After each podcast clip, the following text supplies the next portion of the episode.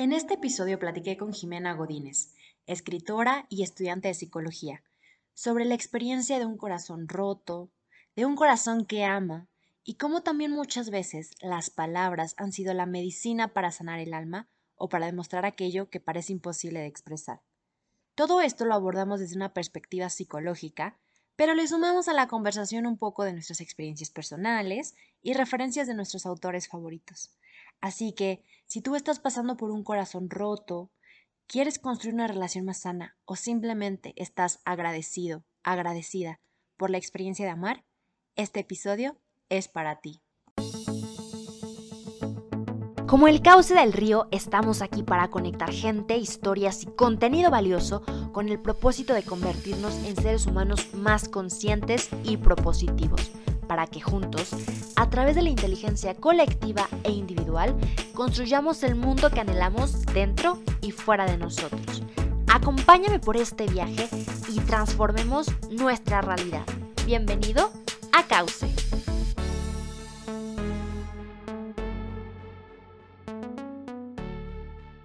Bienvenidos todos, espero estén muy bien donde quiera que nos estén escuchando. Ya saben que nos encanta hablar de temas que nos llegan al corazón, que nos ayudan a sanar. Y estoy muy contenta porque en este episodio que titulamos Corazones rotos, corazones que aman y palabras que lo acompañan, creo que no pude invitar a nadie mejor para unir todos estos temas que Jimena Godínez, muchos la conocen como Jime Goga, eh, creo que así estás usuario en, en, las cosas que comparten redes. Y pues nada, Jime, me da muchísimo gusto que estés aquí y ahorita voy a compartirles a los demás un poquito más de lo que haces, de quién eres, pero antes que nada quiero darte la bienvenida. Ay, pues muchas gracias. Yo estoy fascinada de estar aquí, de hablar de un tema tan bonito y tan complejo como el que vamos a abordar hoy. Y pues nada, estoy emocionadísima. Ay, gracias, Jime. Pues para los que tal vez no conozcan el trabajo de Jime o, quieran conocer un poquito más de ella, pues les voy a compartir que Jime es estudiante de psicología en la Universidad Autónoma del Estado Hidalgo. Se denomina a sí misma una mujer en deconstrucción, escritora de historias y reflexiones que buscan sanar heridas individuales y colectivas a través de la creatividad y el poder de las palabras. Y además es fundadora de OITR, si, no, si lo pronuncié mal, que Jime me corrija, marca enfocada en cultivar el amor propio a través de alimentos sin culpa, café y cartas. Jime, muchísimas gracias por estar aquí. De verdad es, es un honor que nos acompañes y pues nada, bienvenida. Gracias, gracias otra vez. Súper, pues si quieres vamos a arrancar con, con la pregunta que tenemos aquí. Justo vamos a hablar de qué es el amor, qué es el desamor, cómo lo hemos vivido y bueno, sabes que a los dos compartimos esta pasión por las palabras y cómo nos han acompañado en todos nuestros procesos. Y bueno, aprovechando que tienes este perfil de estudiante de psicología, creo que igual puede sumar muchísimo la conversación que nos digas desde tu perspectiva así profesional, este, y también desde tu perspectiva personal, pues, ¿qué es el amor, no? De esta parte, desde la perspectiva fisiológica, psicológica, pero también tú cómo la describes y pues, todo lo que gira alrededor de ello.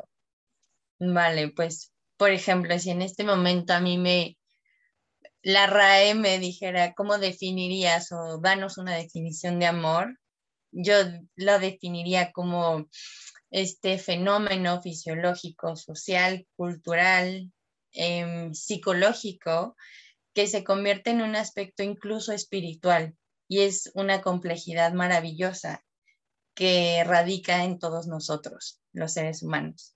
Si me preguntas a mí, Jimena, mortal, humana, Em, te diría que para mí el amor es una decisión que se toma desde un lugar de libertad, desde un lugar donde no hay egoísmos y desde un lugar de empatía y respeto que se convierte en una individualidad compartida, donde siempre se va a ver tanto por el bien del otro, pero al mismo tiempo no olvidarnos del bien de nosotros así lo definiría yo.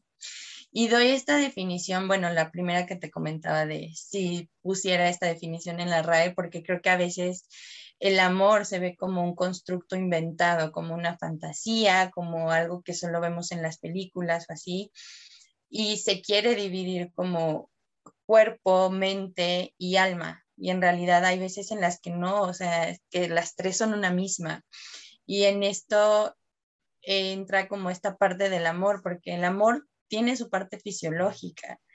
Em, justo el semestre pasado yo llevé una materia que se llama psicofisiología y, este, y veíamos todos estos procesos neurobiológicos que, tiene, que, que pasan en el cerebro cuando nos enamoramos. Y es de verdad, es impresionante todo lo que sucede. Em, voy a entrar como un poquito en términos médicos y antes de empezar a dejarme ir, quiero aclarar que no soy experta, estoy hablando desde lo que yo aprendí, desde lo, que he aprendido igual leyendo como algunos artículos, porque como es un tema que me gusta mucho, me gusta leer esta parte científica. Entonces, pues hay, hay dos cosas que se tienen que tomar en cuenta para hablar de este tema como del amor, que es la motivación y el placer. La motivación es aquello que nos mueve, ¿no? Eh, que nos mueve a alcanzar un objetivo, alguna meta, sea como sea. Y luego está el placer, que el placer es aquello que sentimos cuando saciamos una necesidad. Si estos dos los aterrizamos como en un tema eh, psicofisiológico, hablaríamos del placer saciando una necesidad fisiológica, como lo es el dormir, como es el hambre, la sed, em, alguna alguna actividad sexual, que son necesidades fisiológicas. Entonces, hay esta parte que se llaman los eh, circuitos de recompensa. Los circuitos de recompensa trabajan en función para nosotros em, alcanzar como ese placer. Entonces, en este circuito de recompensa, identifica las cosas que son agradables o desagradables para nuestro sistema, para nuestro cuerpo. Y digo agradables y desagradables porque en la literatura a veces lo marcan como lo bueno y lo malo.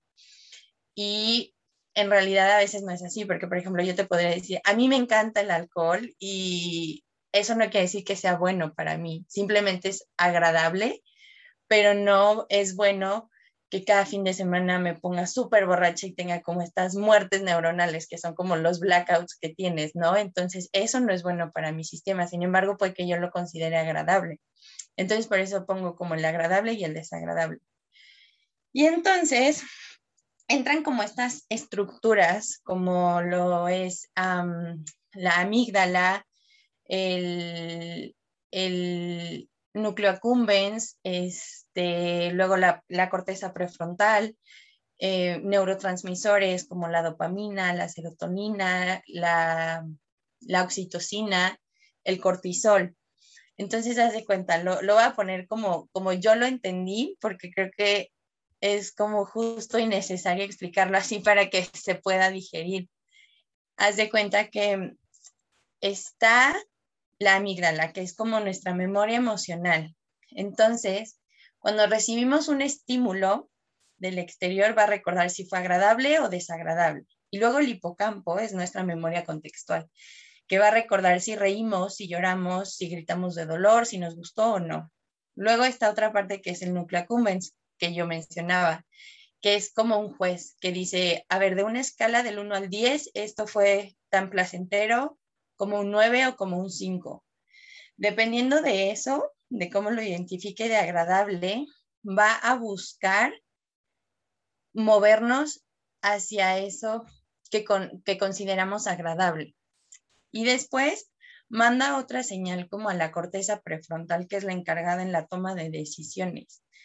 Por lo que cuando todo este chisme le llega a la corteza prefrontal, va a decir, ah, ok, esto nos gustó, entonces vamos a tomar una decisión para volver a sentir esto que pasó. Entonces, todo esto lo aterrizo en un ejemplo. Tú conoces a alguien que te hace reír, que te gusta físicamente, van por un café, eh, tienen una plática increíble y todo. Entonces, todos estos sistemas están mandando señales de, ah, me hizo reír, ah, sentí mariposas en el estómago, ah, tiene esto que me gusta. ¿Y qué es lo que pasa al final? Tu corteza prefrontal toma la decisión de, ok, ya regresamos de la cita, resultó agradable y todo, vamos a mandarle mensaje para que pase. Entonces todo esto se vuelve este circuito de recompensa de que esta persona te gustó, esta persona resultó ser agradable, vamos a pasar por este ciclo para que vuelvas a verlo, para que vuelvas a sentir estas mariposas, para que vuelvas a estar contenta. Y te, te mencionaba como estos neurotransmisores, que es la dopamina, que se le conoce como, está muy relacionada con el placer, la oxitocina está relacionada con el apego, la serotonina con la felicidad. Entonces, cuando nos enamoramos, tenemos este cóctel así de dopamina, serotonina, este, cortisol, em, oxitocina y todo esto va de acuerdo como a cierta, cierta, es consecuencia de cierto acto. Eh, la dopamina, por ejemplo, es como euforia, euforia, entonces estás todo el tiempo contento y tu cuerpo se vuelve como adicto a esa dopamina. La oxitocina pasa algo súper interesante porque se le conoce como que tiene mucho que ver con el apego. Y esto es bien chistoso porque con cualquier contacto físico se libera serotonina, ya sea con un beso, con tocarse las manos, con un abrazo. Incluso, por ejemplo, cuando las mamás están amamantando a los bebés, la parte de la lactancia es como muy importante porque mientras el bebé se está amamantando, el contacto de la boca con el seno de la mamá desarrolla este apego. Entonces, por eso se les considera como muy importante esta etapa. Y entonces esto, cuando lo vemos en, un, en una situación amorosa de novios o novias, eh, a veces la oxitocina se libera cuando hay orgasmos, cuando tienen estos encuentros sexuales, con un abrazo, con un beso. Incluso en la saliva hay ciertos componentes químicos que hacen que un beso o que las salivas sean compatibles con la otra persona o no. Entonces es súper interesante esta parte porque químicamente, tal vez emocionalmente lo entiendes, lo entiendes entre comillas, porque hay veces que no hay explicación, pero cuando te lo explican eh, de esta manera, dices, no puedo creer que haya tanto detrás de la palabra amor, ¿no?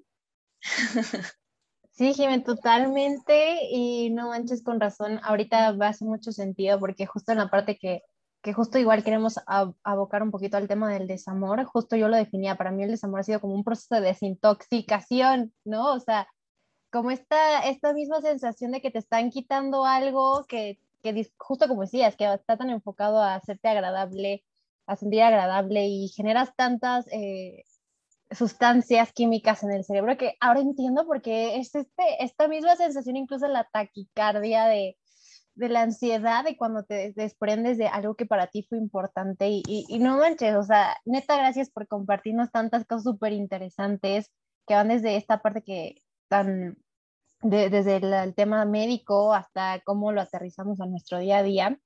Creo que mejor persona que tú para definirlo, todo esto no, no, no hubo, porque hablas desde pues desde la motivación, desde el placer, desde los circuitos de recompensa, desde todas las partes de nuestro cerebro que se conectan para sentir lo que es el amor. Y, y, creo que ahorita igual tocaste un tema que a mí siempre me ha generado mucho ruido, que es el tema del apego, ¿no? O sea, a mí me genera mucho issue que digan, es que hay que vivir sin apegos. Lo entiendo hasta cierto punto, pero justo ahorita que lo dices es como de, güey, o sea, naturalmente generamos apegos, ¿no? Entonces, como todo un tema de, ok, o sea, si va, o sea, hay que tener apegos saludables, tal vez tú me debatirás tal vez este tema, pero creo que al final de cuentas, naturalmente generamos ciertos apegos, ¿no? Y creo que es algo que podemos debatir porque yo igual veo en redes sociales de que no, no tengas apego, pero también digo, güey, es que, ¿cómo no? Si tu cerebro lo genera, ¿no? Es, es todo un tema, creo que más bien justo es como cómo manejarlos de manera saludable y todo lo que decías, creo que igual yo tengo una frase que defino mucho de qué es el amor y justo decía que qué es el amor sino esa profunda convicción de hacernos bien. Y creo que tú lo decías muy bonito cuando hablabas de que es una decisión desde un lugar de libertad, de empatía y de respeto, tanto individual, pero también compartida, ¿no? Que se genera un nuevo ente en el que se comparte todo lo que somos. Entonces, creo que mejor persona que tú para compartir todo esto no, no hubo.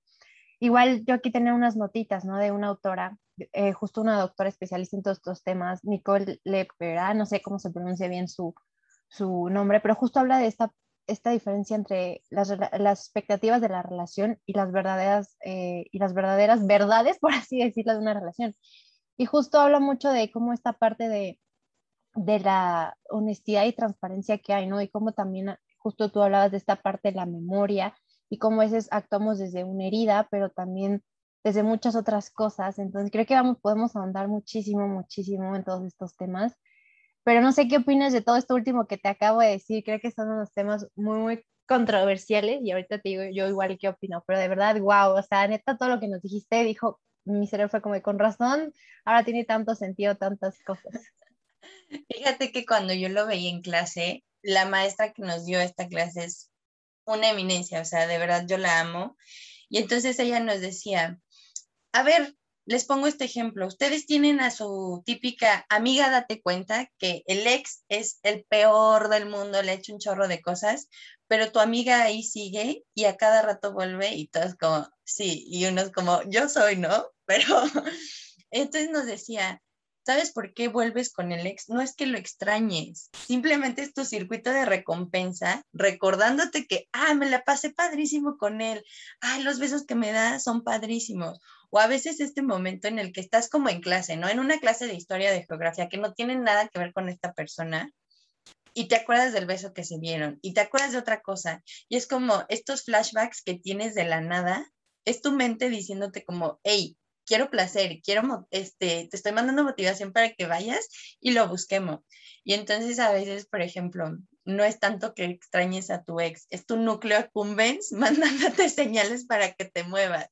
Entonces eso, por ejemplo, a mí me da mucha risa, ya que lo entiendes como esta parte de la parte científica, a veces es como, no, no, no, no lo extrañas, no lo extrañas, solo es tu cuerpo, solo es tu mente, entonces busca otra cosa que te dé placer, porque a veces es, este mismo placer se encuentra como en el dormir, en el pintar, en el comer, en cosas así, ¿no? Y a veces también por eso recaemos como en estos, lo que ponen en las películas, ¿no? De comer chocolate. ¿Por qué? Porque el chocolate también tiene una relación bien chistosa con, con, con la dopamina, con la serotonina y este y con el placer que te da comer. Entonces, como que sustituyes el placer de tu ex por esa comida.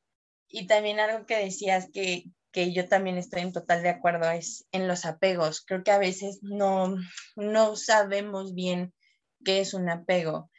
Em, también hay tipos de apego que es como los apegos seguros y los apegos inseguros, como el que mencionabas, ¿no? De que no, no se puede vivir sin apego, o sea, naturalmente no. Y entonces está esta parte que a veces este apego se, se, mm, consolida desde, desde que somos chiquitos, ¿no? De la relación que nosotros tenemos con nuestro cuidador va a reflejarse y va a detonar cómo vamos a relacionarnos en futuras, em, valga la redundancia, en futuras relaciones. Entonces, hay como estos dos tipos de apegos, que es el apego seguro y el apego inseguro. El apego seguro, por ejemplo, son estas personas que no tienen miedo a intimidar con otra persona, a mostrarse como son, a acercarse, a que cuando hay un problema lo abordan de que, oye, a ver, ¿qué somos? O sea, ya nos besamos, ya salimos, pero ¿qué somos? ¿No? Dime. O aquellas que dicen como, ¿sabes qué? Ya vamos a definir esto.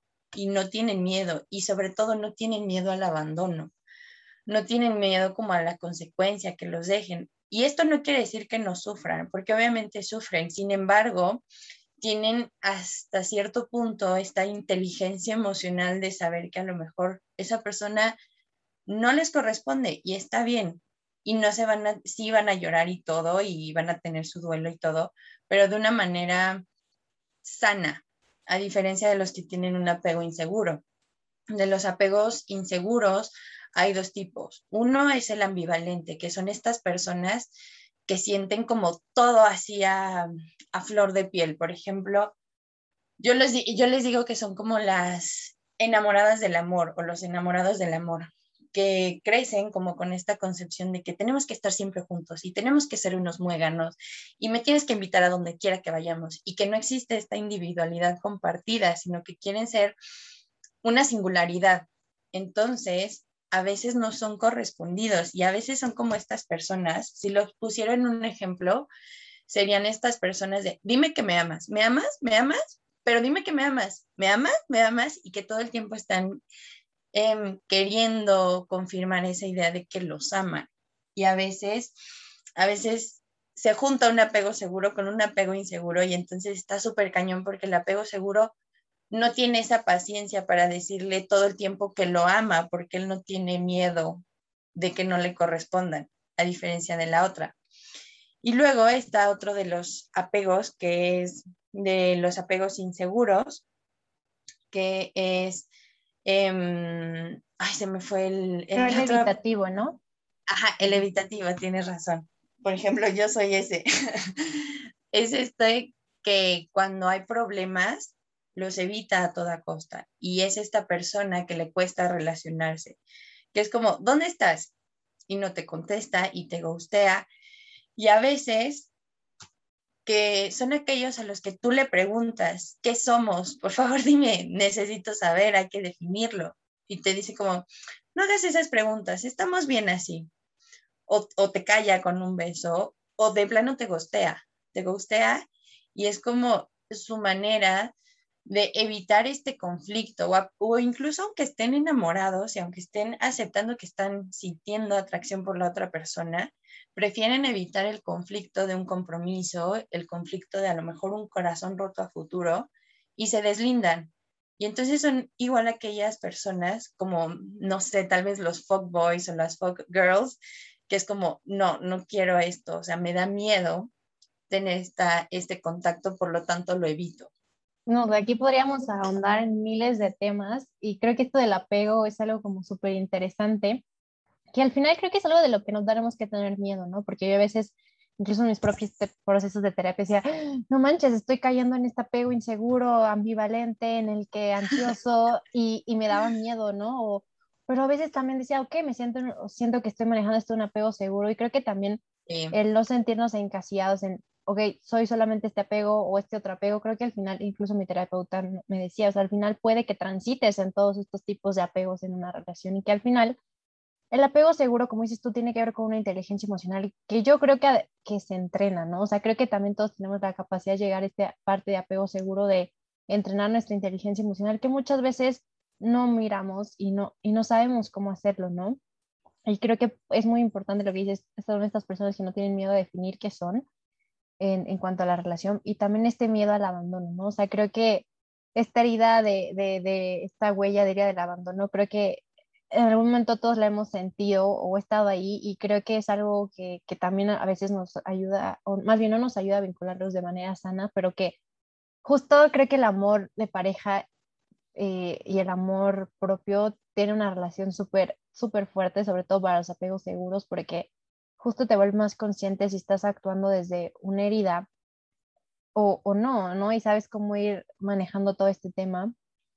Y no sé, creo que son, son cosas como súper, súper interesantes. Justo aquí tenía esta parte de que al final, eh, aquí lo mismo, la misma doctora que mencionaba hace ratito, ¿no? O sea, eh, que decían que, que mucho de nuestro, de nuestro éxito en las relaciones de pareja tiene que ver mucho con nuestro trabajo personal, ¿no? Y no es como que ya estando en, un, en una relación de pareja ya todo se acomode, sino que muchas veces vamos a tener mucho trabajo personal para que las cosas funcionen y que al final creo que una cosa que también creo yo y creo que también la ciencia lo, lo avala es que al final una relación es un, un trabajo, o sea, en el sentido de que es una decisión, como tú decías, ¿no? O sea, al final Mm, las cosas por sí mismas no funcionan. Como había, hablabas tú del tema de la comunicación, de entender la individualidad del otro, ¿no? O sea, creo que también saber que vamos a coincidir en otras cosas, en otras cosas no. Y creo que para mí han sido las grandes lecciones, ¿no? Como ver a la persona desde la individualidad y así, o sea, respetarla, amarla y entender su propio camino de crecimiento personal, ¿no? Este, y creo que no hay cosa más bonita que poder ser vulnerable con alguien, que creo que es como de las cosas como del verdadero amor, ¿no? O sea, el, no tener miedo a ser vulnerables y a ser, conectar desde nuestro ser más genuino. Yo también así definiría como el verdadero amor, ¿no? Eh, aquí tenía una, una, frasecita que me gustaba mucho que decía, expansive relationships are relationships seek growth, uh, plus mutual evolution over rigid narratives of what a relationship should be. They focus less on the partner's performance, more on allowing each other to be authentic versions of themselves, even if this feeling uncomfortable or, or challenging. Ay, no sé qué dice. Challenging. Mi inglés estaba muy chistoso hoy, pero justo era esta parte, ¿no? De, de, de este trabajo personal que incluso tiene que ver incluso tal vez con manejar nuestros apegos y demás. Que creo que gracias por decir que los apegos son normales y naturales, porque yo tenía miedo de que tantas publicaciones en Instagram de que vives sin apegos, y decía, Dios, ¿cómo se logra eso, sabes? Entonces creo que ahorita con todo lo que dices se me hace como una forma súper valiosa de reconocer que están ahí y cómo los volvemos sanos. No sé si tú quieras andar un poquito en esta parte de cómo construir apegos seguros o algo más de respecto del amor, ¿no? Que hablábamos antes de pasar a cómo hemos experimentado el amor y el desamor nosotros. Pues yo creo que lo que agregaría sería que mm, los apegos ahí están. O sea, aunque queramos o no, ahí están, o sea, los relacionamos, los desarrollamos con nuestra familia, con nuestros amigos, incluso hasta con ciertos objetos, ¿no? Pero lo que, lo que sí es como que deberíamos de trabajar, em, a veces, bueno, todos traemos narrativas, narrativas del amor, narrativas de la vida, narrativas de la amistad, de cómo deberían de ser las cosas, ¿no? Y entonces creo que para trabajar estos apegos, se debería trabajar desde nuestra narrativa, desde la narrativa con la que crecimos. Em, Gary Chapman es un psiquiatra que escribió el de los cinco lenguajes del amor y él precisamente decía esto, o sea, el amor es un lenguaje, así como el francés, así como el inglés, como el español, que si una persona nació en México va a hablar español. Y entonces a veces va a tener como temas, dificultades de comunicación si habla con una persona de Francia. Entonces pasa lo mismo, cada quien crece con una narrativa de amor de acuerdo a lo que ve en casa, al matrimonio de sus papás y todo, aunque puede que todos tengamos, hay, hay diferencias que todos tenemos por nuestro temperamento, por nuestra personalidad, solo que a veces eh, nosotros, y esto igual es de un libro que se llama The Art, Still Like an Artist, que dice que todos somos una copia, todos somos una copia tanto genética como de nuestros papás, como de nuestros abuelos y de las cosas que nos gustan, de las que no nos gustan, somos como varias copias. Entonces nosotros, nuestra perspectiva del amor también es una copia conforme de acuerdo a lo que vamos leyendo, a lo que vamos viendo, a lo que vamos escuchando, las películas, las canciones, los libros, eh, los cuentos que vemos, que leemos, que escuchamos. Entonces vamos construyendo esta concepción del amor, pero a veces no nos damos cuenta que es una, una concepción un poco tóxica, un poco, mm, no sé, que está como no, no tan bien, no tan sana, y entonces eso alimenta este apego inseguro que podamos llegar a tener en algún punto, ¿no? Entonces tal vez sería como cuestionar estos, estos apegos que tenemos. O sea, si ya van cinco personas que te dejan por celoso, por celosa, que, que a lo mejor te dejan porque tú no sabes cómo eh, poner tus emociones sobre la mesa, entonces tal vez cuestionarte tú un poquito de qué puedo hacer yo para mejorar como persona y darte cuenta quiénes son tus referencias, porque igual conforme vamos creciendo, yo creo que nos vamos dando cuenta de que a lo mejor este amor que teníamos, y yo lo pongo porque voy a poner este ejemplo que también lo puse en, en uno de mis episodios del podcast, Blair Waldorf y Chuck Bass. O sea, yo te puedo decir que todas mis amigas y yo, cuando teníamos 13 años, queríamos una relación así. Y ahora lo veo y digo, o sea, era una relación obsesiva, era una relación celosa, era una relación egoísta, porque se hicieron muchas cosas donde no había límites ni de respeto, ni no había, o sea, no era amor. Yo, yo lo veo y digo, no era amor, porque el amor no duele. Y eso es algo como a lo que a mí me ha costado darme cuenta de que el amor en realidad no duele y que no tiene que ser esta historia caótica donde se muere gente y donde se dicen las peores palabras del mundo y que al final te terminas perdonando con otra persona solamente porque el amor debe triunfar. Sí, claro, el amor debe triunfar, pero desde un lugar sano, o sea, para empezar no debería de haber nunca esta este yo te hago y yo te hago más y como esta lucha de poder, porque a veces siento que se convierte en eso, en una lucha de poder. Sí, totalmente. Creo que, ay, no sé, podríamos andar en miles, miles de temas justo ahorita me gustaría, ya para ir como a cómo hemos experimentado nosotros el amor y el desamor y las lecciones que esto nos ha traído, creo que esta parte última que tocaste, los límites, que justo en el uno de los episodios anteriores con Isaskun platicábamos, ¿no? Estos límites y también que el amor no vele y que al final creo que también algo que yo he aprendido es que el amor eh, da paz, como tú decías, y que al final nos relacionamos con seres humanos reales, ¿no? Creo que han sido como de mis lecciones más importantes porque, eh, y justo tú reposteabas, creo, algo en tus redes, ¿no? Como que el amor real está cuando, pues sí, o sea, somos imperfectos, ¿no? Y desde nuestra imperfección nos amamos, pero obviamente haciéndonos cargo de todo lo que somos, pero que al final el amor es estar incluso en esos momentos que tal vez no son tan fáciles, pero por decisión, como tú decías, estás ahí, ¿no? Y, ves a la otra persona como una persona que está en su camino de crecimiento personal, imperfecta, pero que deciden construir algo en común desde la libertad, desde lo sano y desde traer paz, ¿no? Y no sé, creo que son muchísimos temas que nos podríamos aquí ir ahondando y ahondando y ahondando, y justo es como eh, igual te digo, esta doctora lo definía que al final el amor tiene dos núcleos, ¿no? Uno es como un espacio para la autenticidad, la vulnerabilidad en la conexión y también un espacio seguro para que cada quien, este, desde su humanidad, eh, comparta la experiencia humana, ¿no? Y desde su individualidad. Entonces creo que eh, desde que empezamos a ver como este, esta libertad que le damos a otro entendiendo tu individualidad, pero también este compromiso que conlleva el crear un nuevo vínculo y justo a temas de responsabilidad afectiva y demás, que sería otro tema, pero sí creo que el amor es, como dices tú, una fuerza súper poderosa que pasa en nuestro cerebro y, como dices tú, hay que aprender a amar de maneras sanas, eh, a, entrenar justo esta parte que dices de, de, los apegos, ¿no? Que al final no podemos vivir sin apegos, pero hay que irnos hacia un apego seguro, ¿no? Que es justo, pues no tenerle miedo a nuestras emociones, a poderlas ordenar y saber, a mí me encanta una frase que últimamente he escuchado mucho, saber que incluso yo me la he tenido que repetir en algunos momentos, ¿no? De que nunca estamos solos porque siempre nos acompañamos a nosotros mismos, ¿no? Y creo que justo esta parte del, amor propio relacionado con nuestras relaciones interpersonales. Eh, no sé, Jimmy, podríamos ahondar en mil cosas, pero quiero preguntarte, o sea, tú, ¿cómo has experimentado el amor y el desamor, las grandes lecciones que te han dado?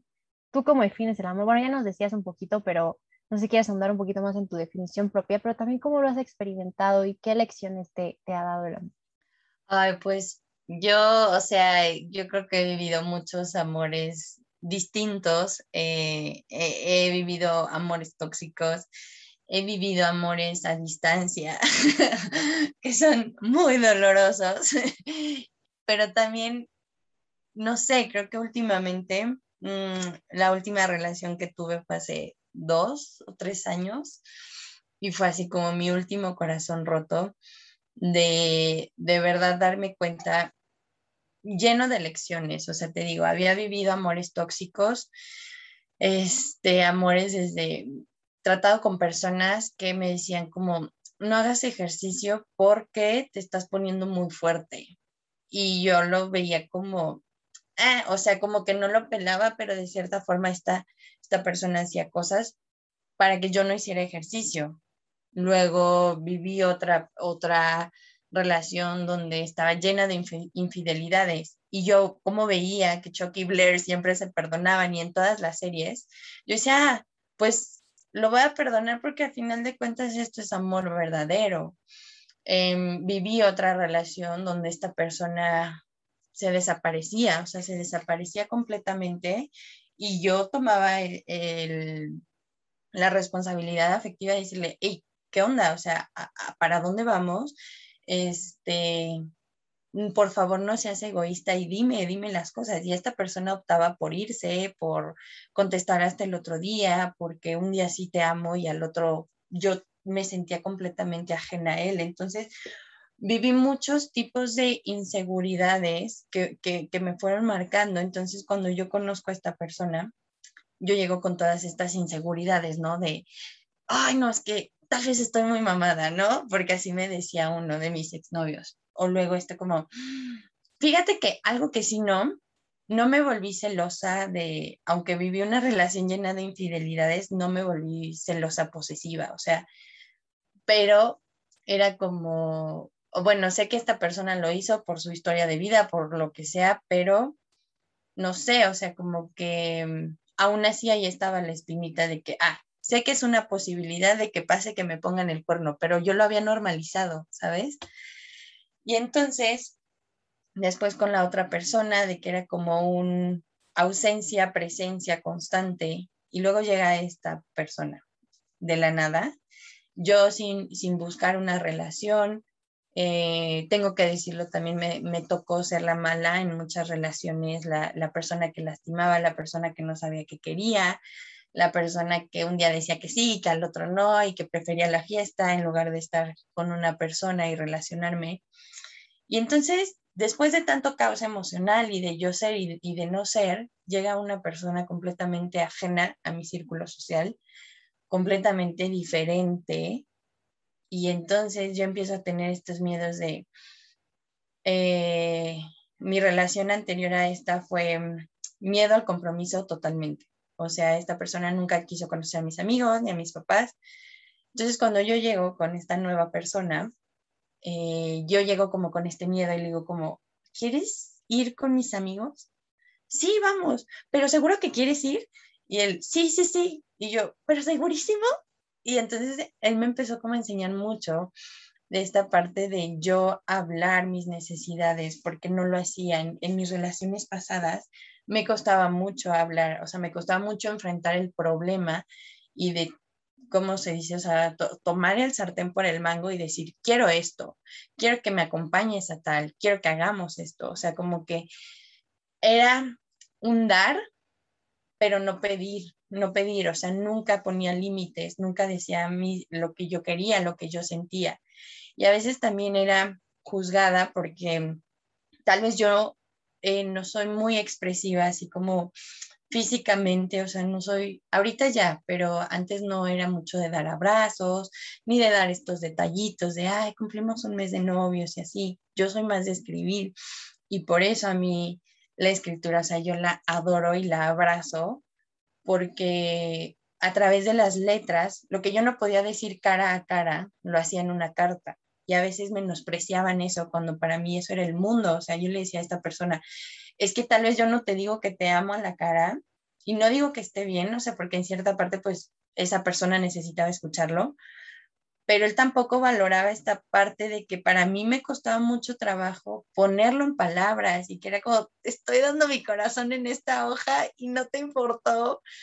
Y entonces eso me costó mucho trabajo a mí, hasta que conocí como este amor bonito, que fue como un amor sin celos, em, un amor muy libre, que fue donde yo aprendí a, hacer esta, a compartir mi individualidad, porque por lo mismo de que está, te digo que he tenido relaciones a distancia, ahí es cuando, cuando aprendes como que no tienen que ser uno mismo, que esta persona tiene sus cosas, que esta persona tiene sus necesidades, que esta persona tiene tiempos diferentes a ti, que tú también tienes responsabilidades y otras cosas, y que no porque no te conteste un mensaje de buenos días o porque no te lo dé, no quiere decir que ha dejado de quererte, y que a lo mejor solo cruzan un mensaje en el día, pero es esta comunicación que tiene que existir y es esta libertad. Yo siempre digo que el amor nunca va a querer cortarte las alas. Cuando a mí una persona me dijo, me acaba de llegar una carta de aceptación, me voy a ir al otro lado del mundo, yo le dije, ok, vete, vete. O sea, es, te acaba de llegar esta oportunidad. Yo no sé, soy quien para decirte quédate aquí conmigo o, me voy contigo. O sea, vete. Y, y, justo lo escribí en una de mis como cartas que decía, cuando la vida me presentó esta oportunidad de enjaular a un ave, yo dejé la jaula abierta, porque el amor no es cortar alas, el amor es construir alas. Y creo que también es esta parte de quitarte egoísta, eh, quitarte la parte egoísta y decir, creo que el amor verdadero es ver feliz a esa persona, aunque esa felicidad no me implique a mí en ella. Uf, temas de temas, Jimé, de verdad. Me encantó tu frase de que el amor es construir alas, ¿no? Y esta metáfora que haces de dejar la, jaula abierta.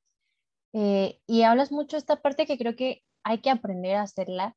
Tal vez aquellos que hemos tenido estos espacios en, en, terapia o por diferentes circunstancias que nos vemos un poquito más conscientes de nuestras emociones y de lo que construye una relación sana. Pero que dijiste algo fundamental, que es hablar cuáles son mis necesidades, ¿no? O sea, enfrentar el problema, agarrar el sartén por el mango, la comunicación, que al final, el, como decíamos, que las relaciones es un trabajo no como algo que te desgaste, sino al final es algo que, dices tú, o sea, tú pensarías que como en Disney se leían la mente y llegaba con algo que para ti era importante, aquí va a ser igual. Y creo que al final, sernos muy conscientes de que nos relacionamos con seres humanos, con necesidades distintas, proyectos distintos, sueños distintos, hace que vea, normalicemos esta parte ok, hablo de mis necesidades, de lo que para mí es importante y justo ahorita yo iba a dar un ejemplo que creo que yo, o sea, como que en mis relaciones ha sido como una constante, ¿no? Que es como, bueno, o sea, creo que es aprender justo como tú decías, ¿no? Que aunque tal vez para la otra persona algo no sea tan valioso y para mí sí, o sea, yo hago ese gesto de amor en lo que tú decías, ¿no? Por, o sea, que esta, el verdadero amor para mí estaría justo en como dices tú, o sea, te estoy haciendo esta carta que para mí el lenguaje del amor es darte esto, escribirte esto, y creo que de las cosas más bonitas es cuando aprendes a ver toda esa carga en, en la forma que esa persona da el lenguaje de su amor, ¿no? O sea, ahorita tal vez tú puedes andar un poquito en, más en cuáles son, pero justo esta parte como la, del físico, ¿no? De, del contacto, de las palabras de afirmación, de, de dar regalos, ¿no? Y creo que hay otros más que tú puedes andar, pero justo es como darnos cuenta de cómo cada quien vive el amor desde su lenguaje y creo que no hay cosa más bonita que justo ponerte en lugar del otro y decir, voy a hacer esto porque para ti es importante, aunque para mí no lo sea, y recibir esa reciprocidad. Creo que también es algo como muy valioso, que no tenemos que tener miedo a vivir en esa reciprocidad, ¿no? Que creo que es algo que también aprendemos de la reciprocidad. E igual, yo creo que definiría eh, el amor para mí, yo, yo lo definiría justo como esta comprensión, esta escucha, esta empatía, que incluso como decías tú, ¿no? Que me apoyen en mis sueños, que crean en mí que hagan estas cosas que son valiosas, ¿no? Que tal vez para otra persona no lo sea, pero lo haga. Por ejemplo, para mí, no sé, para mí tal vez el regalo no es lo más importante, pero que me manden ese mensajito, que me hablen por teléfono, yo, wow, no lo valoro mil, así como tú decías lo de las cartas, ¿no? También algo que yo creo que me he dado cuenta es que para mí el amor es servicio, ¿no? También, o sea, es saber que a veces vas a tener una, justo lo platicaba con un amigo en otro episodio, que a veces vas a tener esta jeta y no es como que vas a estar todo el tiempo feliz, pero es decir, ok, este, tengo esta jeta, no voy a invalidar mis sentimientos, pero aún así voy a, a decidir como saber que la otra persona, eh, no debo ser grosero con esta persona, ¿no? Entonces como de que justo es no invalidar mis sentimientos, pero también validando lo de los otros, ¿no? Eh, que el amor es servicio al final también, como te decía. Y no sé, para mí el amor también es mucho las palabras de afirmación. Y yo como doy amor, este, creo que de una manera muy similar, ¿no? Con todo este tema de las palabras de afirmación. Y, y me encanta esto último que decías de, de cómo estas personas, hay personas que sanan y llegan a tu vida sanan muchas cosas, ¿no? Como esta persona que, que decías, y creo que es de los aprendizajes más bonitos. Y justo creo que tiene que ver mucho con, yo lo abordaba un poquito como decía que aunque era mi deber amarme, que le agradecía a esta persona que a través de sus ojos me recordara cómo debía hacerlo yo, ¿no? Que me abrazaba en estos momentos cuando incluso yo titubeaba en abrazar mis miedos. Y creo que cuando lo ves desde esa perspectiva es algo súper bonito y, y, se me hace muy parecido a lo que decías ahorita, ¿no? De cómo aprendiste tú con otra persona y seguramente la otra persona también aprendió muchísimas cosas de ti. Eh, y justo igual es esto, ¿no? De que comunicar, amor es comunicar lo bueno y lo malo, dejarnos en libertad, pero también ceder para algo en conjunto, ¿no? Y un, psicólogo que sigo en redes sociales justo habla de que tu relación no es buena o mala, sino que es, eh, ¿cómo decía él? Eh, sino que lo sano es que sea cómodamente incómoda, que pueda ser tú expresarte y hablar incluso en los temas complicados y sin miedo, que justo es de las cosas que tú decías, ¿no? Y creo que es algo que se aprende a, expresar lo que, lo que queremos, lo que somos, entender la individualidad del otro y, como decías tú, el amor es construir alas de la otra persona y aprender a construir las nuestras también. Y no sé, se me hace hermoso todo, Jimena. No sé, no sé qué pienses de todo esto que conversábamos. Amé, amé cada frase que dijiste, o sea, esa de que abrazar tus miedos incluso cuando tú titubeabas, o sea, wow, wow, con esa frase la amé, me encantó. Y creo que sí, o sea, creo que a veces yo, por ejemplo, al menos tenía como esta perspectiva o este miedo de mostrar mis emociones, de verme muy intensa, de verme muy exagerada. Y ahora como lo veo, es como, si vuelvo a tener alguna relación, o sea, yo voy a poner todas las cartas sobre la mesa órale, ¿te parece? ¿Compartimos el camino? No, ok, va, no importa, no pasa nada, pero dejar las cosas como claras desde un principio, porque si no, ¿por qué vas a querer estar con una persona a la que te da miedo decirle, oye, quiero casarme, oye, quiero que conozcas a mi familia, oye, quiero que vayas a esta fiesta conmigo? O sea, ¿por qué quisieras, por qué quisieras estar con una persona que te juzgaría por hablar, con hablar de tus emociones? ¿Por qué quisieras estar con una persona que piensa que eres intensa solo por poner lo que tú quieres como prioridad?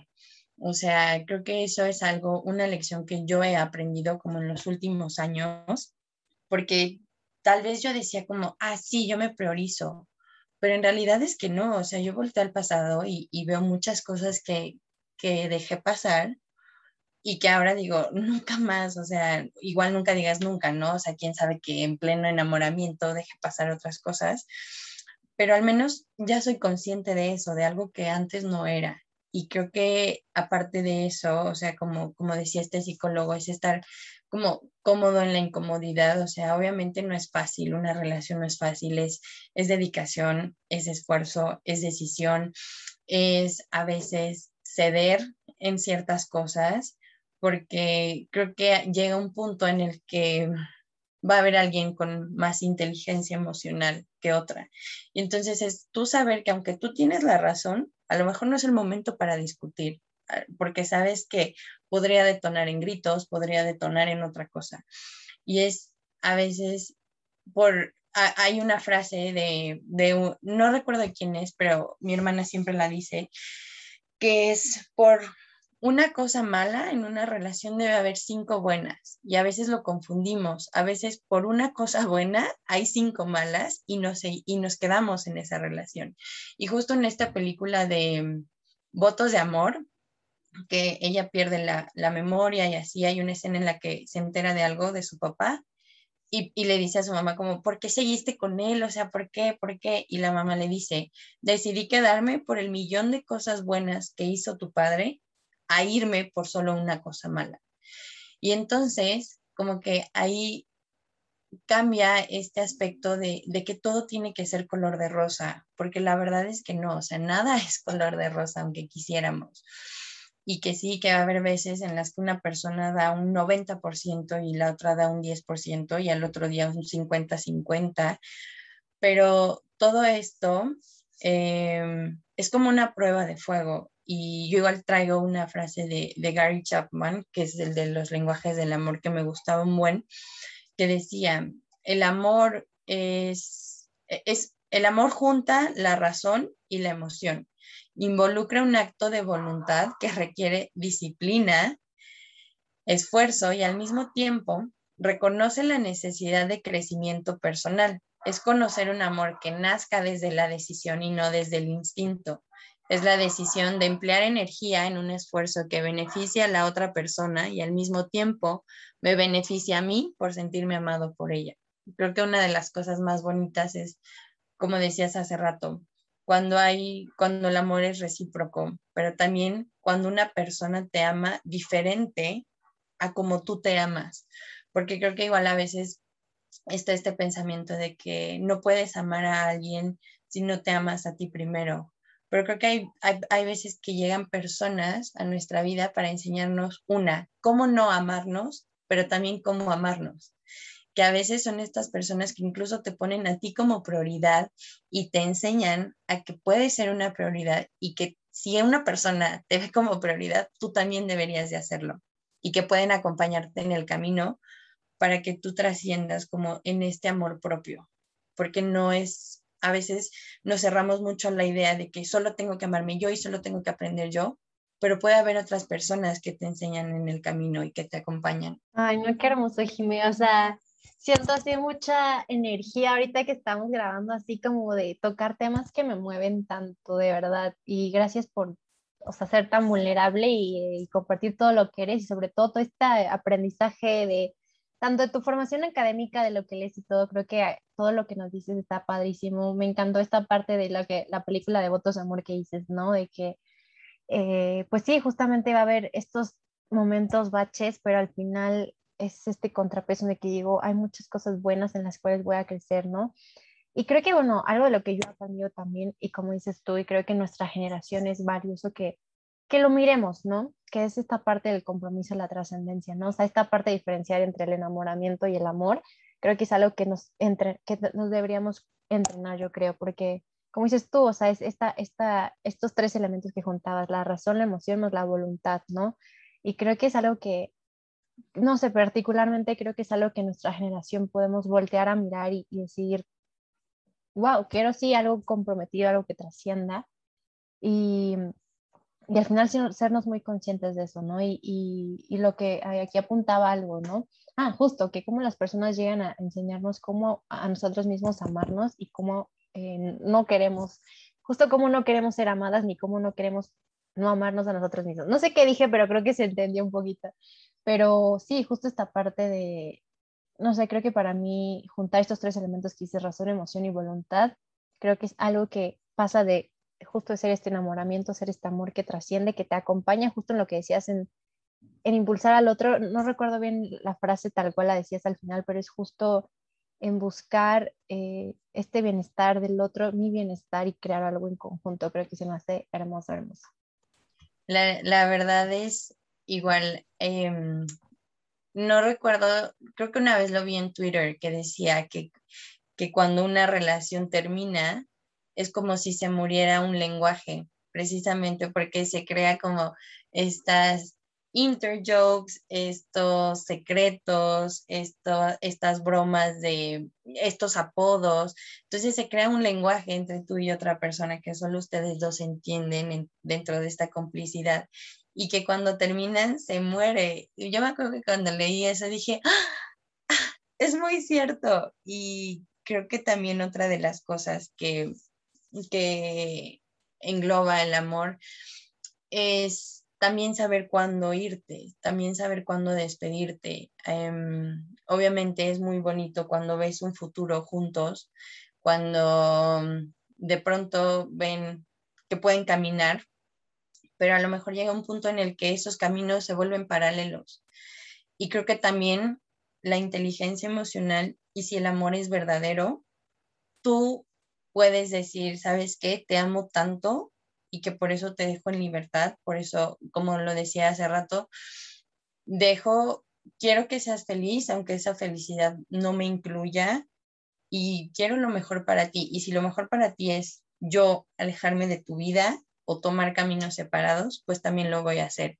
Porque creo, que igual en uno de los escritos que hice, que fue de las cosas que hace como dos semanas me di cuenta, es que a veces el amor verdadero viene en diferentes envolturas, así como las papitas, ¿no? A veces viene en el compañerismo, a veces viene en la amistad, a veces viene en la parte de pareja, ¿no? Y aunque a ti te encantaría ser, em, seguir siendo una pareja con esta persona, a veces no se puede, pero entonces tienes otra oportunidad de poder ser compañero y poder impulsar a esta persona que sea mejor persona, que alcance sus metas, acompañarlo en sus triunfos y también en sus derrotas, pero desde un lugar donde sin querer salvarlo, simplemente acompañarlo en el camino, como ser este guía. O también puede ser como esta parte de amistad, o sea, que, que se quieren tanto que no pueden dejarse ir, pero ya no se ven con esos ojos de amor, de te quiero besar y, todo esto, sino que realmente se ven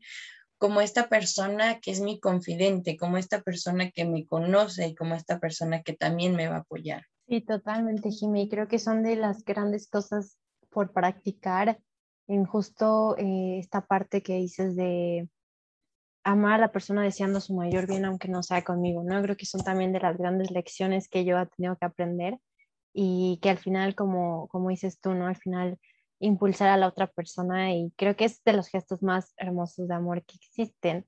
Y justo ahorita hablabas de esta parte del desamor, ya para ir, yo creo, casi cerrando el, el, el capítulo de hoy, que tal cual decías, ¿no? que para, es, pasa tanto en, nuestra, en nuestro cuerpo, en nuestra mente, en nuestras emociones, en nuestros neurotransmisores, hormonas y demás, que justamente, como dices tú, o sea, eh, cuando pasas por un duelo, una ruptura, es literal, se viene abajo un mundo que construiste, ¿no?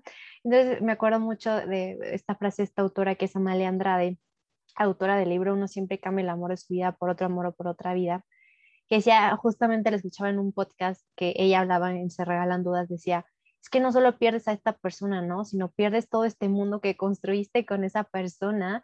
Y, y como te decía al principio del podcast, ¿no? O sea, para mí justo así estos procesos como de duelo de una ruptura han sido un proceso de desintoxicación y ahora tiene mucho más sentido con todo este preámbulo que nos diste de todo lo que pasa en nuestro cerebro, ¿no? O sea, esa sensación de que algo estaba contigo, que de alguna forma ya era parte de ti y tienes que irlo sacando, literal, los ayudes de mis venas, de mis pensamientos, de mis sueños, o incluso pues tener que poner cierta distancia, ¿no? O sea, para mí ha sido así de, de, que me remueve muchas cosas.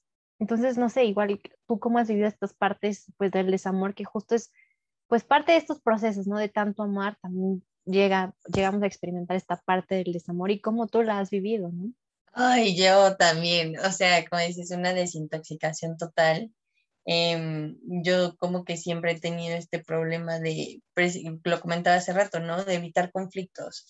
Y entonces para mí era como, le lloro dos días a esta persona y me voy, y me voy de fiesta y no sé qué. Entonces me pasa algo así de que la vida sentándome a cachetadas de, hey, detente, eh, yo no viví un duelo como con mi última relación, o sea, me dolió mucho, fue la relación que más me dolió. Y entonces dije, ok, ya, lloré dos semanas, escribí, em, ya estoy bien, vámonos de fiesta. Entonces empiezo a irme de fiesta, cada fin, todo, todo, y llega la pandemia. Y entonces fue encerrarme a mi casa y según yo estaba súper bien, o sea, de que yo en completa negación, porque como dices, es un duelo o sea, y, de la nada, o sea, no solo terminé con, con mi pareja, terminé con una persona a la que le contaba lo mejor de mi día, lo peor de mi día, terminé con una persona a la que, con la que ya había construido como cierto lenguaje con este mundo y de la nada ya no estaba. Entonces yo estaba en completa negación y todo. Y entonces me empiezo, empieza mi, mi memoria, ¿no? De que y nos produce placer, ahí te va un recuerdo. Y, em, y, empiezo a recordar esto y entonces fue cuando me di cuenta que todavía me dolía mucho después de un año, o sea que en realidad yo lo único que hice fue evitar, evitar, evitar, evitar y entonces llegó el recuerdo, tocó a mi puerta y me dijo, aquí estoy otra vez. Entonces justo yo lo veía así como, me acuerdo que me dolía tanto un día que literal me desperté en la madrugada y dije como, ojalá existiera una cirugía para quitarte a este amor, o sea, para, para quitar este mal de amor, para quitar este dolor, o sea, no puedo creer que a mis 20, 19 años tengo este dolor en el corazón, o sea, y, y, es un dolor indescriptible, o sea, el nudo en la garganta, el nudo en el estómago, el nudo en el corazón, que dices, no puedo, o sea, no puedo creer que algo así me esté doliendo tanto. Y entonces yo, yo escribí literal como si me hiciera una cirugía a corazón abierto, o sea, me, me hacía como esta metáfora de que entraba a cirugía y me quitaba la puñalada por la espalda que me, que me dio esta persona, este, me cambiaba los ojos, me cambiaba la piel, eh, me esguinzaba el cuello, por tanto voltear al pasado, así lo describía yo, y, y era como, ojalá, ojalá no volviera a sentir este dolor. Y después de un tiempo tratándolo en terapia, hice la contraparte, ¿no? O sea, ahora la parte bonita de las ventajas de no olvidar. Y nuevamente entro como a una, ya no a la cirugía, sino como que regreso a este chequeo médico. Y entonces, justo este texto apenas lo voy a, lo voy a publicar, que donde hablo ya como de esta recuperación, de esta desintoxicación, como tú hablas, donde me doy cuenta que ok, la cirugía ya pasó, todo salió muy bien, pero no pudieron extirparme a ese amor. Salió el mal, salió, salieron las lágrimas, salió el dolor, salió el odio, salió el rencor que le tenía. Y entonces entró, se limpió todo el amor que yo sentía a esta persona. Entonces, creo que algo súper bonito y que yo de verdad abrazo de los corazones rotos es la resiliencia con la que, con la que sale después de este, em, de este tornado tóxico, caótico de emociones, donde no quieres volver a amar, donde no quieres volver a conocer a nadie. Creo que es, es bonito que te rompan el corazón, aunque suene, aunque suene paradójico es bonito porque incluso ahí te vas a encontrar con cosas que ni, con preguntas que ni siquiera te habías formulado. Eh, vas a aprender mucho de ti, mucho de la soledad, que, que en realidad no es tan mala como se piensa, que amar duele, pero no duele por las cosas que a veces se piensa, o sea, no duele porque te, porque te lastimen a propósito. A veces hay circunstancias de la vida, el destino, Dios, el universo, que simplemente no van, que no, no están en tus planes, que tú no coinciden y por eso van a doler, por eh, circunstancias externas a ti o a esa persona. Y que son cosas que no están dentro de tu control, pero lo que sí está dentro, dentro de tu control es cómo vas a sanar tú ese dolor, cómo vas a cultivar esa resiliencia y cómo vas a salir más fuerte y con más ganas para seguir explotando de amor, porque no solo por una mala experiencia te vas a cerrar a conocer un mundo de personas. Pues totalmente, Jimé, me, identifico muchísimo con toda esta última parte que decías, que los corazones rotos muestran demasiada resiliencia y Sí, o sea, creo que hay estos dolores que, como dices tú, estaría padrísimo extirpárnoslos y, y ya, pero creo que a mí también los corazones rotos eh, por los que he pasado, justo como dices tú, me ha hecho mirarme, mirar justo la relación que tenía conmigo misma. Y me encanta igual una frase aquí de Rupika porque dice que no hay raíces más íntimas que aquellas que entre una mente y un cuerpo que han decidido estar completos, saber que tengo una relación conmigo misma y que así como le doy tiempo a conocer a alguien más, también me doy tiempo de conocer a mí misma, creo que ha sido estas partes como sanadoras de, de un proceso de un corazón roto, ¿no? Y así como me di cuenta que el amor propio es una decisión, es, es un camino más que una meta, ¿no? Y, y no sé, justo como dices tú, los corazones rotos, pues nos hacen preguntarnos cosas que ni siquiera nos habíamos preguntado, ¿no? O sea, yo, los corazones rotos para mí justamente también han sido una oportunidad para ver mis heridas, ¿no? Como decías tú, tal vez esta herida de, no sé, no sentirme suficiente, ¿no? Y la volteas y la trabajas y tal vez es el detonador que te hace ir a terapia y sanas muchas otras cosas, ¿no? Entonces, en estos corazones rotos son también un espacio por donde entra la luz y nos volvemos a mirar, ¿no? Creo que también es algo como de los, de, lo, de los aprendizajes de estos procesos tan dolorosos y no sé, creo que hay muchísimas cosas hermosas que, que platicar de todo esto. Eh, ¿Qué más te puedo decir? Justo también hacer, o sea, yo también me he vuelto muy consciente en estas lecciones de los corazones rotos de que también hay personas que no están emocionalmente disponibles, ¿no? Y que yo tengo heridas que sanar y que la otra persona tiene heridas que sanar, que al final hace que la relación crezca o avance o trascienda o ninguna de estas, ¿sabes? Entonces creo que también los corazones rotos me han hecho ser más empática con los caminos de crecimiento personal de cada persona y con los mismos, ¿no? También practicar la autocompasión conmigo, conmigo misma. Mi terapeuta me decía, ok, o sea, está bien que reconozcas qué cosas hiciste mal, pero tampoco te automachaques, ¿no? Es como de, ok, miro esto que hice con amor y como dices tú, ¿cómo voy a mejorar esta parte? ¿Cómo voy a vincularme de mejor manera? Pero sin machacarte, porque creo que llega un punto en el que nos machacamos y nos decimos, no sé, muchas cosas muy feas, pero también estos corazones rotos es, ok, voy a ser autocompasiva conmigo o conmigo misma. Obviamente voy a hacerme cargo de esas cosas que tengo que mejorar, pero desde el amor, ¿no? Y no desde, desde el látigo, que creo que es de los aprendizajes que yo también he tenido en, en estas partes de los corazones rotos. Totalmente que es una desintoxicación y y es un proceso, pero creo que a los que nos puedan llegar a escuchar en este momento es saber que todos hemos pasado por este proceso y que, y que al final vemos la luz al final del túnel, ¿no? Y como dices tú, no es cuestión de borrar a las personas porque siempre van a dejar una marca, un aprendizaje, eh, se vuelven parte de nuestra esencia, pero justamente es que todo esto trascienda para nuestro mayor bien, ¿no? Todos estos aprendizajes, aunque hayan sido dolorosos, Jimé, no sé si quieras agregar algo más de todos estos temas antes de cerrar, como cómo las palabras nos han acompañado en todos estos procesos.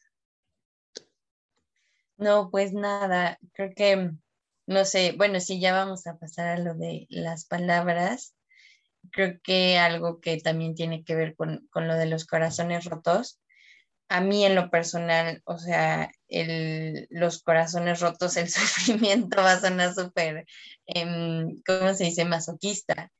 han sido lo que ha despertado más esta creatividad en mí, o sea, como es un proceso de catarsis. Para mí la escritura es, es eso, es un proceso de catarsis y yo siempre, lo, cuando me piden escribir que por qué escribo, yo sí lo digo, o sea, porque para mí la escritura ha sido un salvavidas, o sea, el hecho de, de poder poner en palabras algo que no puede ser tangible como esta cirugía a corazón abierto, para mí es extirparlo todo de una manera abstracta y ponerlo en palabras y decir, ok, aquí está lo que siento. Y es válido, porque como dicen, ¿no? A veces el, el no mencionar las cosas hace que te las tragues o que tu, que tu inconsciente las, las, las, las borre de tu, de tu consciente y, y, te duele algo, pero no sabes por qué y no sabes cómo trabajarlo. Entonces a mí la parte de la escritura es lo que me ha ayudado más a poner en palabras lo que no puedo, lo que mi voz no puede externar. Y, y esto ha sido para mí un, una catarsis increíble porque gracias a la escritura puedo nombrar cosas que me dan miedo. O sea, desde el aceptar que estoy enamorada hasta el decir adiós, porque creo que decir adiós es de las cosas que más nos cuesta y más cuando tú eres la persona que se queda y la otra es el que se va, ¿no? El que toma un avión, el que se va en carro, el que se va en bici y tú te quedas en el mismo camino. Entonces, para mí el poder escribir un adiós, el poder poner un punto final, el poder poner un punto y una coma, suena literal, me ha ayudado también que si lo escribo en papel puedo procesarlo físicamente y saber que estoy poniéndole punto final a esa historia, que estoy poniéndole puntos suspensivos o que de plano está haciendo un nuevo capítulo en mi vida. Totalmente, creo que resumiría esto que dices en si puedo escribirlo, puedo sanarlo, ¿no? Creo que también para mí las palabras han sido estas fieles compañeras siempre de, como dices tú, desde que plasmo cada situación, cómo hace sentir esta persona, ¿no? Desde ahí vacío mis sentimientos más intensos, ya sea una tristeza súper profunda, cuando, cuando también estoy explotando de amor y felicidad o de paz. Eh, también como dices tú, creo que también estas, las palabras son este puente para conectar con el corazón de alguien más o con mi propio corazón Ah, no sabes a mí qué paz me da justo leerte a ti y luego leer a otros autores que dicen, es que es justo lo que siento y qué pasa, a ver que hay más corazones que están sintiendo lo mismo que yo y que me acompañan incluso en mis procesos, así sean los más dolorosos o el anhelo de un amor o de estar viviendo un amor, ¿no? Y me llena mucho el corazón saber que yo a través de mis palabras puedo justo ser un espejo y puente para los otros, acompañarlos, poner en palabras lo que ellos ya sienten a sanar y cómo también las palabras de otras personas me sanan a mí, ¿no? Y, muchos de tus textos también me han acompañado en, todos estos procesos. Y también me ayudan justo, como dices tú, a ordenar mis pensamientos, a darles calmo, simplemente que se desborden cuando hay mucho en la mente y en el pecho, ¿no? Como decías, me ayuda también a, entenderme, a mirarme y poner en palabras lo que se me atora en el pecho, como decías tú, ¿no? Tal cual lo describes. Y también es una forma de, de darle vida a mis sueños, ¿no? De imaginar lo que quiero, cómo lo quiero y al final también me gusta ver espejos en los otros y de alguna parte, de forma también ser espejo yo, de darnos cuenta de todo lo bueno que, que merecen y que sí puede existir, ¿no? A veces cuando yo escribo hablo también de muchas de las cosas que sí quiero, que sí sueño, que sí anhelo, que me siembran este, esta llamita en mí, que creo que al final todos tenemos anhelos compartidos y el decir, ok, este es un sueño hermoso que tú también te mereces, ¿no? Creo que es algo muy bonito que a mí también las palabras me han ayudado y como dices tú, es este medio para sacar todo lo que hay en el corazón y sanarlo o hacerlo más grande, ¿no? En caso de cosas positivas. Eh, no sé qué opinas de esto, Jimmy. Ay, pues primero, o sea, decirte que la admiración y el gozo de leerte también es, es mutuo. Y sí, o sea, precisamente ahorita que decías eso, me recordaba que otra de las cosas bonitas de los corazones rotos y de poder yo tener como esta parte de, de, poder canalizar mis pensamientos y emociones a través de las letras, me ha permitido acercarme a gente que está pasando por lo mismo, o sea, como dices, como este reflejo o este espejo de, wow, puso en palabras lo que yo sentía, ¿no? A mí me pasaba con canciones o me pasa igual con otros autores, con otras personas que escriben.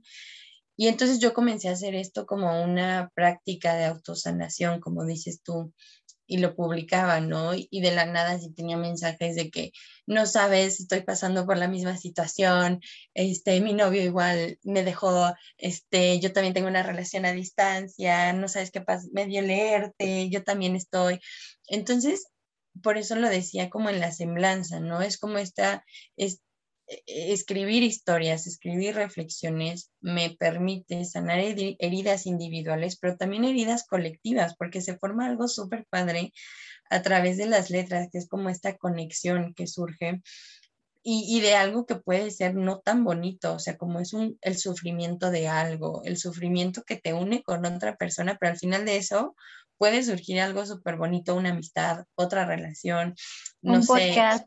un podcast, una, una colaboración, o sea, cosas súper padres que dices, ah, bueno, gracias cucaracho por romperme el corazón, o sea, son cosas que al final valoras y agradeces. Y que como dices, yo creo que las palabras, las historias, te permiten soñar, te permiten ilusionarte, te permiten incluso poner en, poner, ah, ¿cómo se dice? Eh, físicamente lo que traes aquí mentalmente, lo que aún no es tangible. Que dices, yo sueño esto y, y ojalá pudiera cumplirlo y entonces tal vez lo empiezas a escribir como una meta, pero después ya no, ya no es solo una meta, sino que ya estás viviendo esa meta, ¿no? y creo que es algo súper bonito, que es que por más palabras, eh, no sé, positivas que intente usar, no, no puedo describirlo.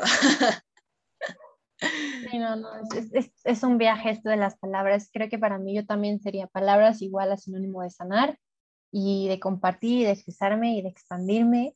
Y Jimmy, este, ya iríamos cerrando el episodio porque, o sea, yo me podré echar horas platicando contigo y seguramente van a, y seguramente van a disfrutar mucho y esperemos que justo nuestras palabras acompañen a las personas que ya se están amando y explotando el corazón de amor, igual si están pasando por un proceso doloroso. Y a mí me gustaría cerrar como con las lecciones que, que me llevo de, de, de, este, de este episodio, de, de mi experiencia personal, tu experiencia personal. Este, si quieres tú enumerarlas primero, o sea, como con qué lecciones te quedas del amor, del, desamor, ya a manera de resumen de las palabras, no sé, tres, cinco lecciones que quieras cerrar con, con el episodio. Bueno, pues la primera yo creo que sería eh, de un poco de los corazones rotos, que los corazones rotos nos hacen cultivar esta resiliencia y que gracias a algo tan caótico, podemos conocer a personas, así como a ti, que te conocí por algo así, por un corazón roto y aquí estamos. Así que de algo, buen, de algo malo sale algo bueno siempre. Otra de las lecciones que me encantó lo que dijiste, que fue las palabras sanan. Eso hasta me lo quiero tatuar, ¿sabes? Eh, me, me resonó mucho conmigo, lo comparto demasiado y me encantó. Y yo creo que por último sería nuevamente esto, este punto en el que las dos coincidíamos de la frase que decías donde de estas individualidades compartidas, donde también puedes dejar entrar una persona, que llegan estas personas que nos enseñan cómo amarnos y cómo no amarnos también. Uf, total, totalmente. Justo yo aquí hacía mi lista de lecciones que gracias a ti eh, vinieron ahorita a la mente, otras que platicábamos juntas y otras también tal vez de mi experiencia personal. Y justo voy a iniciar con la, con la, que, con la misma que cierras tú justo de mis lecciones del amor, creo que ha sido ver a la otra persona desde su individualidad y así amarla, ¿no? Amarla desde sus lenguajes, desde sus sueños, desde su propio crecimiento personal, entender que estamos construidos de mil maneras, como tú decías, ¿no? Que incluso la creencia importa, tu sistema de valores importa, que seas compatible importa, que existe un compromiso mutuo importa para surfear la marea juntos y justo vernos como seres imperfectos deseando construir algo hermoso juntos, ¿no? Algo más que aquí apuntaba es justo que darme cuenta eh, también incluso estos momentos en, los que dices que yo o la otra persona tal vez no está emocionalmente disponible para mí, ¿no? Y que esa persona o yo tengo que sanar heridas que me permitan entonces hacer que la relación trascienda, ¿no? Porque creo que también hablado mucho esta parte de, de sí, de volvernos conscientes de nuestras heridas y cómo esas no proyectarlas en los demás, ¿no? También, como decías tú, con los corazones rotos me han hecho darme cuenta de esta resiliencia y también me han hecho voltear a mirarme a mí mirar la relación que, que, tengo conmigo misma y decidir que quiero tener una relación con mi mente y mi corazón, ¿no? Igual, tal cual decías, creo que igual algo que me ha enseñado experiencias del amor y desamor es lo que quiero y lo que no quiero, lo que necesito y lo que no necesito en una relación, cuáles son mis negociables y mis no negociables. Y creo que de los grandes, grandes, grandes aprendizajes que llevo eh, de esta conversación, de mi propio camino y de tu camino, creo que también es contrastar el amor real versus el amor platónico, ¿no? Creo que el amor real está contigo en tu versión más auténtica e imperfecta, porque al final somos seres humanos y por ende siempre perfectibles, pero no perfectos, ¿no? Y, que alguien decida acompañarte en este camino de expansión y crecimiento personal de las cosas más mágicas que, que, que creo que existen y cerraría con que las palabras sanan completamente, Jimé. Soy muy feliz de haber compartido este episodio contigo. Eh, no sé si quieras invitar a nuestra audiencia que te sigan en tus redes para que sanen y amen y todo lo que nos haces y nos transmites cuando te leemos. Claro que sí. Eh, bueno, en Instagram estoy como Jimena Goga. Em, ahí en, esa es mi cuenta personal y donde escribo como, donde publico todo lo que escribo. Eh, la otra cuenta es OITR, que es precisamente esto de los snacks saludables, como un poquito enfocado a, a esta idea como del amor propio, de comer sin culpas, donde también eh, es un proyecto que está padre me encanta el café y me encanta escribir, entonces para mí esas dos han sido como herramientas para sanar, por lo que tazas, café y letras también son parte de Oiterre. Son cartas eh, que van de acuerdo a cada taza, son ciertos diseños de tazas y una, una carta es enfocada al amor propio desde cómo amarte después de una relación de un corazón roto, otra carta que va cómo amar tu cuerpo, cómo aceptarlo cuando la sociedad te impone ciertos estándares. Y en mi cuenta de psicología, eh, esa está un poco complicada porque es efecto punto mariposa, pero mejor se los escribo porque como Instagram no me dejaba ese nombre, tuve que hacer ahí un truco de dos o punto guion, entonces mejor esa te la paso y ya las escribimos. Sí, sí, sí. Y ahí pongo cosas que voy aprendiendo a lo largo de mi carrera. Excelente. Sí, todas tus redes de todos se las vamos a dejar aquí en la descripción del episodio y también de la publicación en Instagram para que te sigan, para que sanen, para que nos acompañen. Jimé, yo me quedo, eh, cierro este episodio con el corazón muy contento, muy lleno de conocerte a ti, ya más a profundidad en cosas tan vulnerables te, reitero mi, admiración, mi cariño a, ti, a tu trabajo, a todo lo que haces. Creo que nos ayudas en muchos procesos a nosotros y nos haces justo como dices tú, que, que a pesar de todo siempre volvamos a creer en el amor, ¿no? Y que el amor tiene muchas formas, muchos lenguajes, muchos destinatarios. Jimé, yo más que contenta, agradecida y feliz de aprender tanto de ti, de aprender de tus experiencias personales, también de traer a la mesa tantos términos médicos que nos hacen entender por qué, qué pasa, por qué es tan poderosa esta emoción que al final el amor yo creo que es de las cosas más reales que existen y, y así me despediría yo, Jime. Te dejo el espacio para que te despidas de todos aquellos que seguramente escucharon muy felices. Ay, pues nuevamente gracias, gracias a ti, no sabes. A mí igual me encantó, o sea, ya estaba esperando el día para que fuera este episodio, estaba súper emocionada, me encanta este tema, como te decía hace rato, tal vez no soy muy buena en la práctica, pero en la teoría me encanta. Y yo también te agradezco el espacio, te agradezco la admiración, te repito, también es mutua. Y igual que quede aquí grabado, este, yo también dejo una, una invitación abierta a mi podcast, que es Sin Culpa. Ya después nos ponemos de acuerdo, pero que quede aquí grabado y que todos sean testigos. Y pues nada, o sea, la, la, pasé increíble. Gracias a ti también por compartir tus frases increíbles, que te las voy a pedir, por favor. Tus autores, tu conocimiento y también tu experiencia, que creo que es, es de las cosas más bonitas que me llevo, el aprender de otras personas. Gracias. Gracias, Jime, gracias a todos y sigamos creyendo en el amor, sigamos construyéndolo y sanemos mucho y amemos mucho. Muchísimas gracias. Esto fue Cauce Podcast. Gracias.